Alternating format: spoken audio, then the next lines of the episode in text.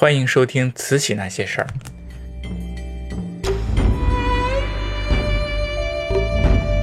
上次啊，我们说到慈禧跟奕欣来了一场较量。慈禧本来想把奕欣一撸到底，但是发现自己并不具有这样的权势。奕欣在朝中的实力发展很多年，军机处呢全是他的人，因此呢，当自己想办他的时候，他发现军机处的大臣全都反对他，所以呢，这时候慈禧觉得自己应该在军机处安插一些自己的人了。虽然慈禧参政几年，但是她逐渐呢积累了一些经验，懂得了权势和势力之间的关系。她也开始知道自己如何在繁复的派系当中找到一些平衡，达到自己的目的。她发现自己在上一次的权力较量当中。有一个实力派的大臣坚决地站在了自己的一旁，那是谁呢？就是清流派的领袖倭人。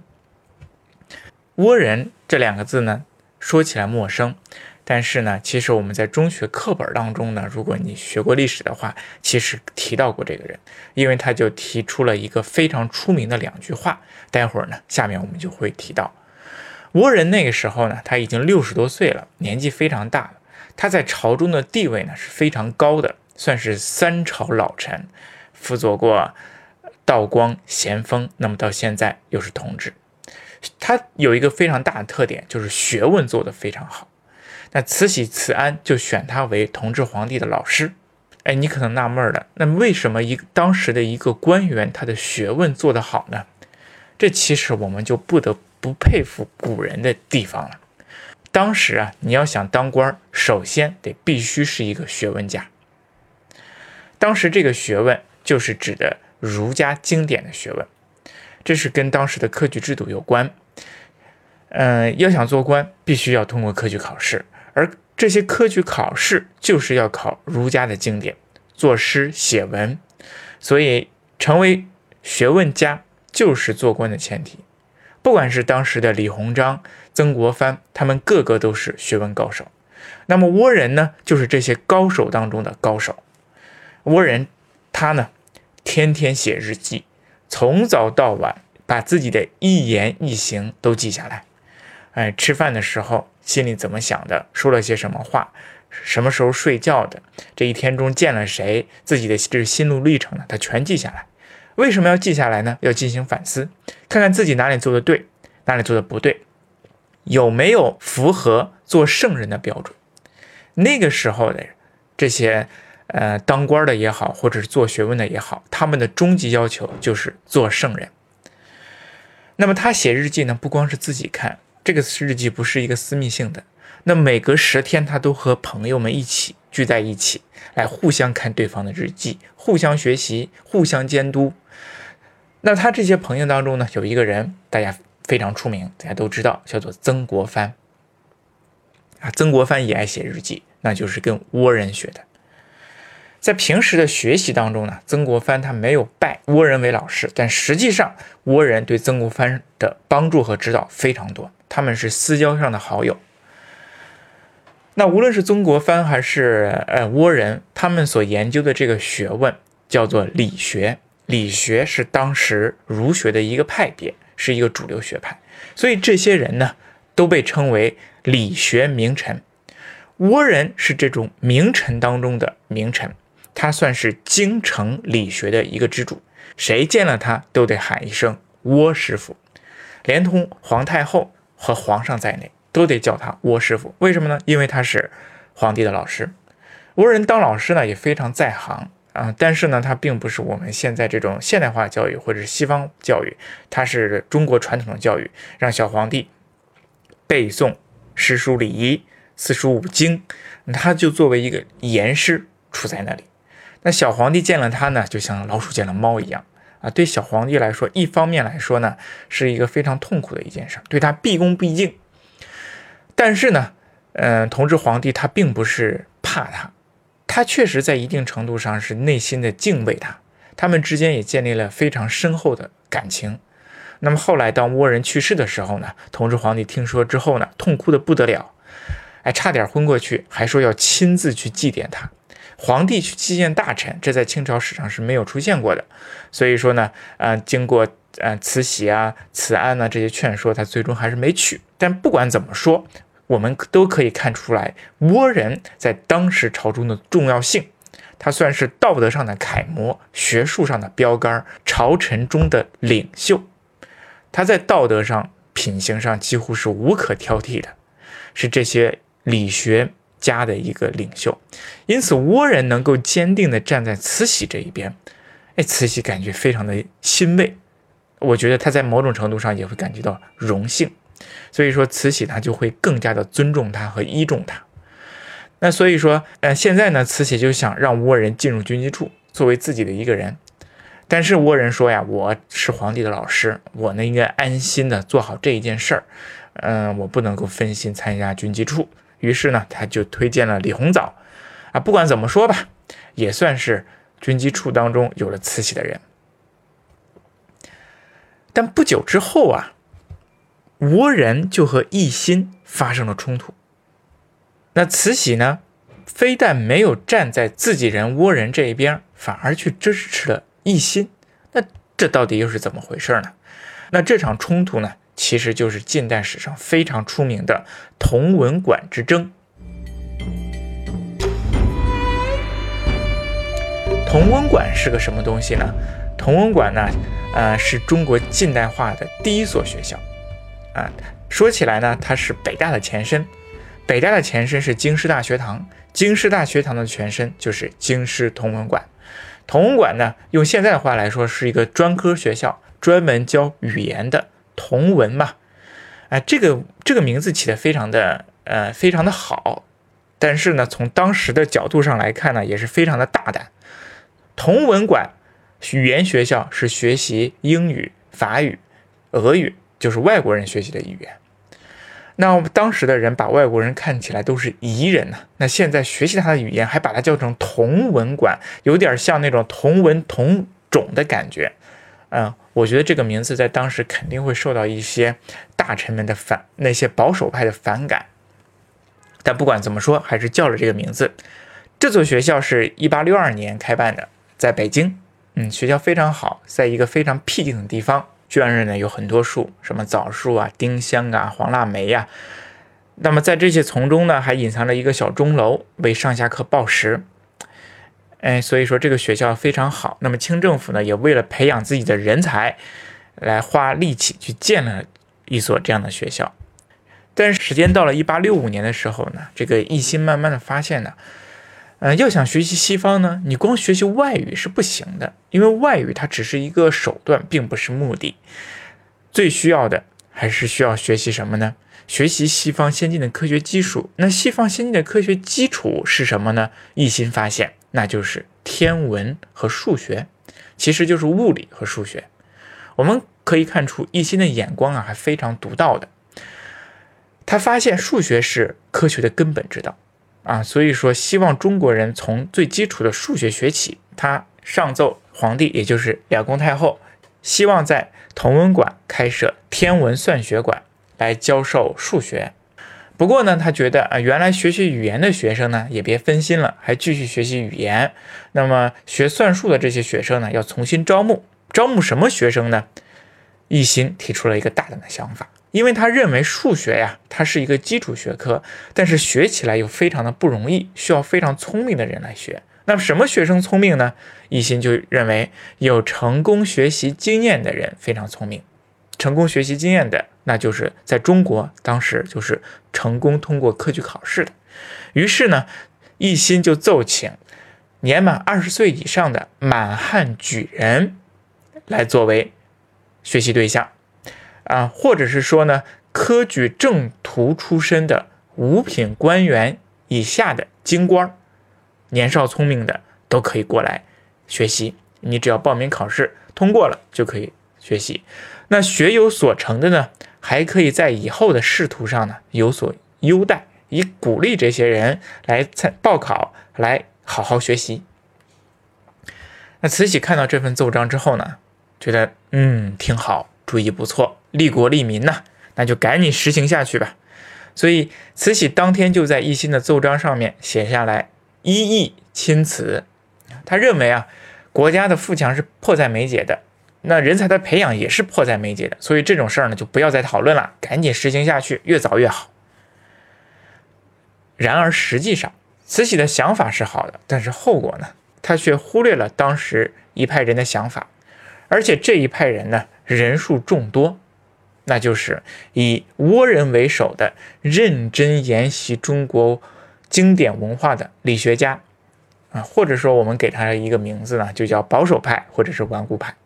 他们认为，请外国人来教中国人，还教这些有功名的人，那简直是太丢人了。这叫以夷为师，啊，翻译直白点呢，就是拜野蛮人为老师。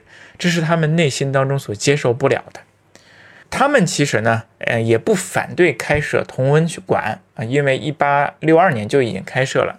但是他们最反对的就是让这些有科举功名的科举正途的人来向外国人学习，他们认为这是有辱斯文，因为这些科举正途有自己的正途可以走啊，不走正途却走邪门外道，他认为是不行的。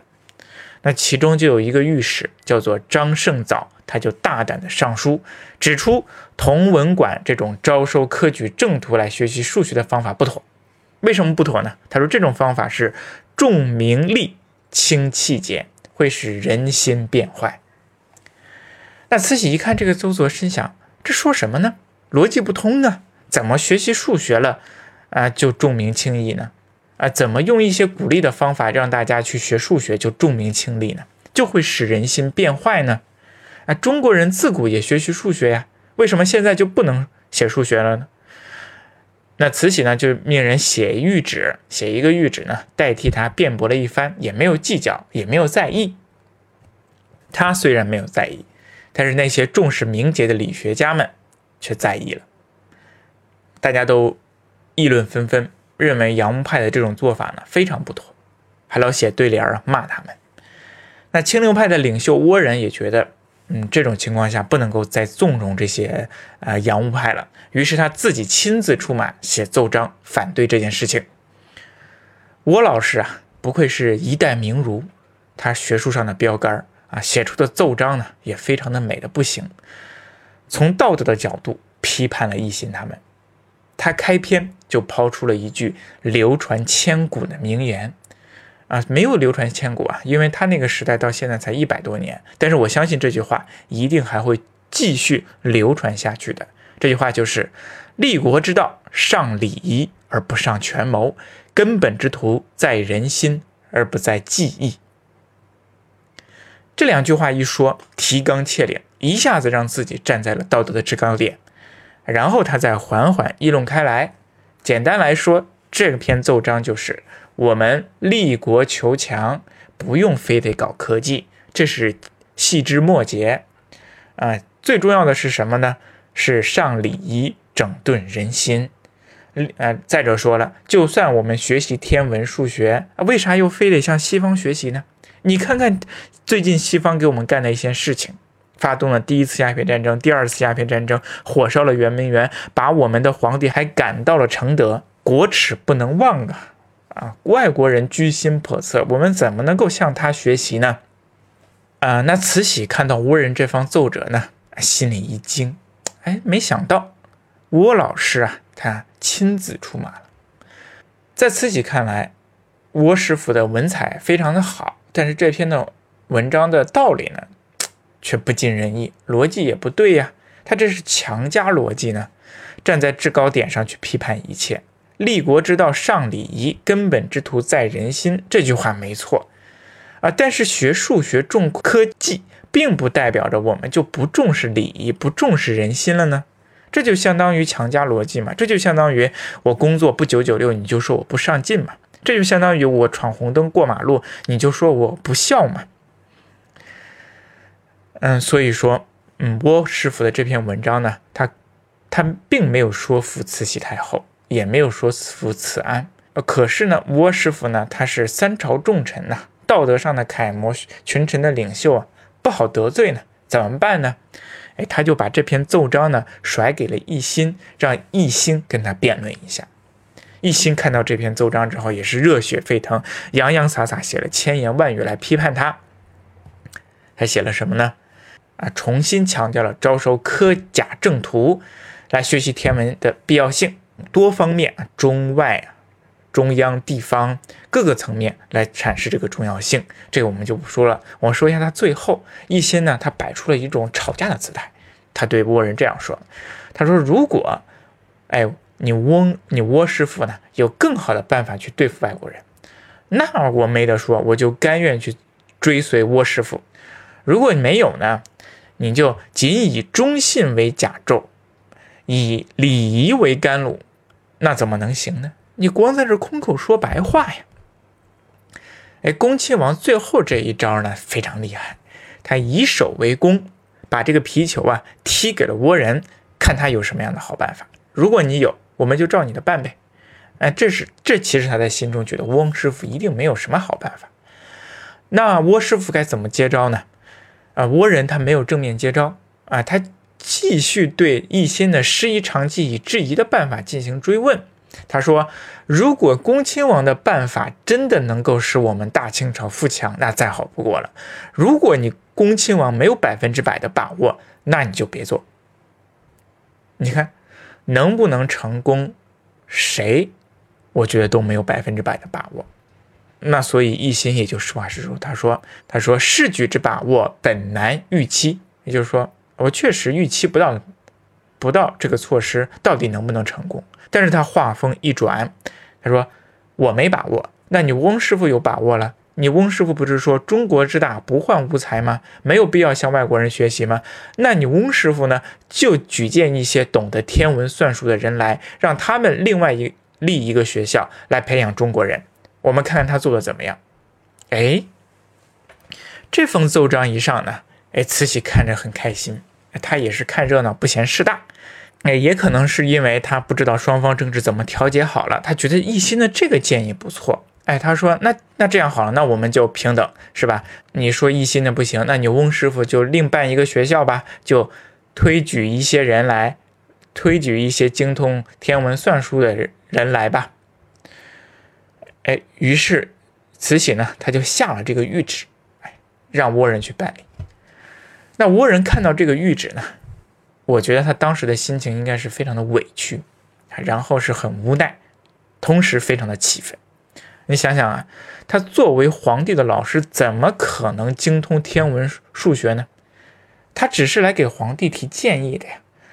啊，我们现在就就这个问题来讨论，我提出我的一些观点，我提出我的一些想法，结果你却让我办起来学校来了，这是我一个皇帝老师所应该做的事情吗？所以说。他给慈禧上书说：“他说奴才呀，并无精于天文算学之人，不敢妄保。”那这个时候，倭人其实他也就明白了。他说：“再辩论下去也没什么意义了。他其实朝廷两宫太后已经同意了一心了，他从开始就站在了站在了一心这一旁，那就没有必要讨论了。所以他说：我以前说的话呢，那也没必要讨论了。所以倭人他就相当于自己。”举白旗投降了，但是这个事儿呢还没完，哎，慈禧还没算完，反而慈禧自较上了真儿。过了两天呢，慈禧给倭人又下了一道命令，他说让他去总理衙门行走。所谓的在总理衙门行走，就是去让他去总理衙门办公。呃，总理衙门呢是与外国人打交道的一个机构啊，这在倭人看来无疑是对他的一种羞耻，因为他认为。因为作为他作为这种，呃，学术上的典范、道德的标杆，他怎么能够屈尊屈和外国人进行交往呢？而且这个这个总理衙门是由一心办理的，那就相当于让倭师傅去做一心的手下，这是他不能接受的。我们不知道慈禧为什么这样做啊？也许是为了让倭倭人去了解一下外国的事物，那么也许真的就是为了羞辱他，但是。这一招真正的却是伤害了倭师傅，啊，他觉得自己还辛辛苦苦的为朝廷办事，还为了天朝的尊严尽心竭力的付出自己的忠心，结果却换来了羞辱。倭人非常的难过，非常的沮丧，浑浑噩噩，一下子就气出了病来，病倒了，也就没有办法去总理衙门行走了。我们看这场论战也就结束了。我们从这件事情上来看啊。慈禧呢，他大体上还算是一个头脑清醒的政治家，他没有意气用事。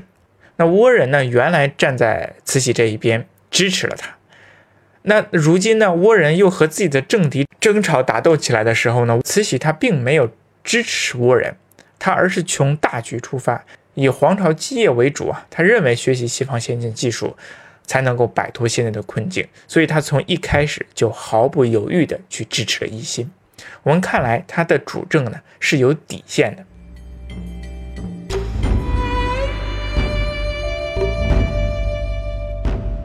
那我们回过头来呢，再来说一下这场辩论。这场辩论到底是谁赢了呢？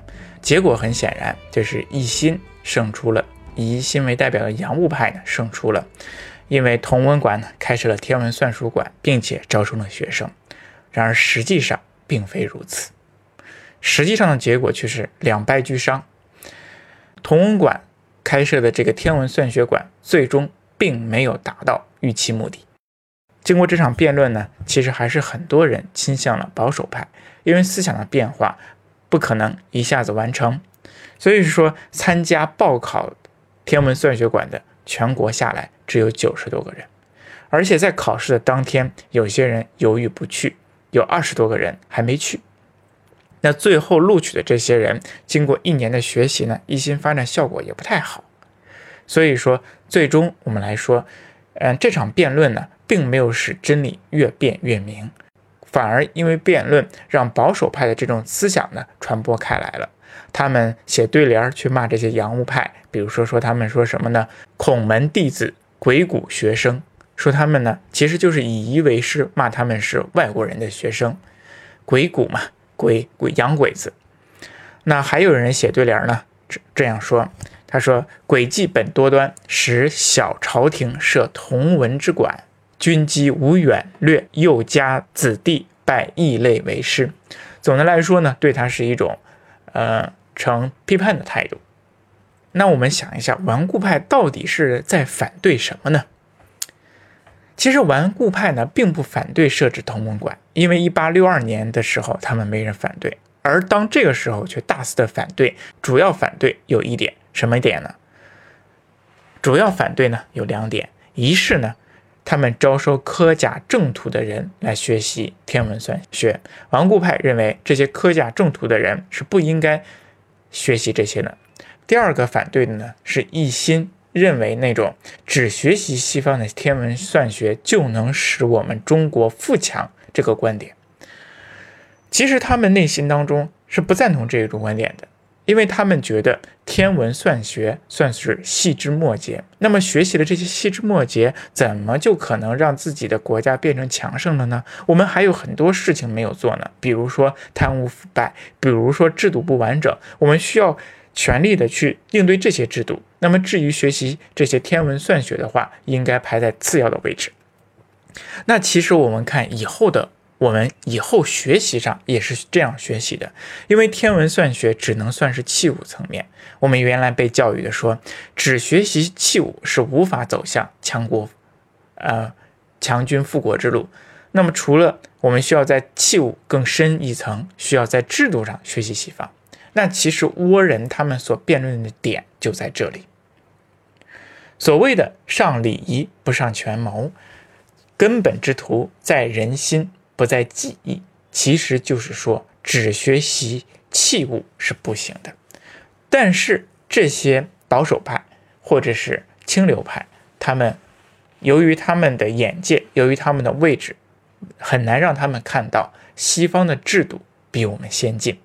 那么这一点也是在于一心这样的洋洋务派，他们也很难觉察到，那么西方坚船利炮的背后。是那些先进的民主共和的制度，但等我们中国人要发现这种制度，要到时间推迟到七十九世纪七十年代了。那在这场辩论当中呢，我们平心而论，虽然慈禧太后最终支持了洋务派，而且一开始他就想支持洋务派，但是他在整个过程当中的表现呢，其实并不是很好的啊，没有做到一个非常好的领导应该做做到的一些事情。